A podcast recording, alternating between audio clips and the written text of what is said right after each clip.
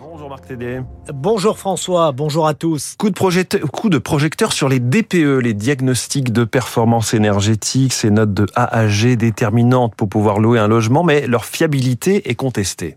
Depuis le 1er janvier, les logements les plus énergivores, autrement dit les passoires thermiques, ne peuvent plus être mis sur le marché de la location.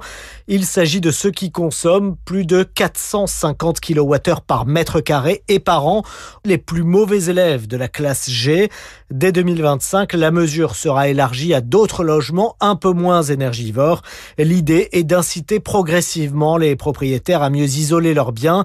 Le problème, c'est que plusieurs études démontrent que les résultats des DPE, ces diagnostics de performance énergétique, sont très aléatoires et varient pour un même logement selon le diagnostiqueur, ce que mettait en évidence 60 millions de consommateurs dès le mois de mai dernier, comme l'explique Virginie Potiron, juriste au sein de l'association. On a fait réaliser euh, plusieurs diagnostics dans quatre maisons euh, situées euh, dans plusieurs zones de la France et on a fait des constats assez inquiétants, notamment des erreurs de classe énergétique allant de C à E par exemple, des erreurs de superficie qui peuvent aller de par exemple d'une maison qui mesurait 138 mètres carrés et finalement a été mesurée à 162 mètres carrés. on a également constaté l'oubli d'une pompe à chaleur. On a également pu voir euh, des fenêtres, euh, des portes qui ont été oubliées. Et finalement, euh, tous ces éléments vont conduire à des erreurs de classe énergétique dans les DPE. Même constat de la part de l'UFC Que Choisir, une autre association de consommateurs. C'était en septembre dernier.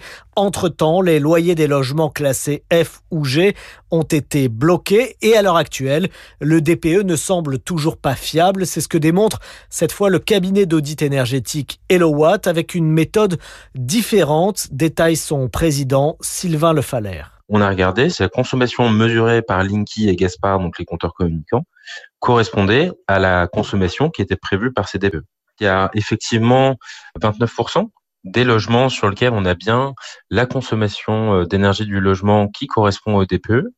On a 40% des cas où en fait c'est l'étiquette qui est à côté, ce qui peut aussi s'expliquer hein, par quelques euh, habitudes de consommation euh, différentes. Mais ce qui est plus problématique et inquiétant, c'est qu'en fait dans un tiers des cas, la différence entre la consommation mesurée et le DPE, c'est de deux lettres ou plus.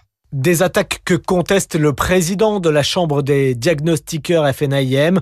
Pour Yannick Enouche, les DPE sont fiables, encore faut-il que les propriétaires soient transparents. Si on n'a pas les informations sur la maison, on s'oblige, nous, et la loi nous oblige à mettre des valeurs par défaut.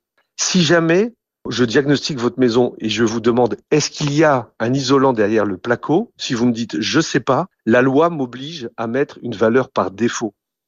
Donc je dégrade le DPE. Si vous me dites oui, j'ai 7 cm de laine de verre, vous allez avoir un meilleur DPE forcément.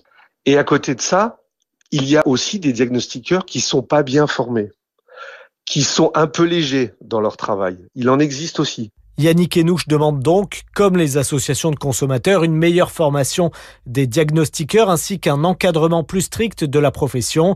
La filière y travaille d'ailleurs en ce moment avec le gouvernement.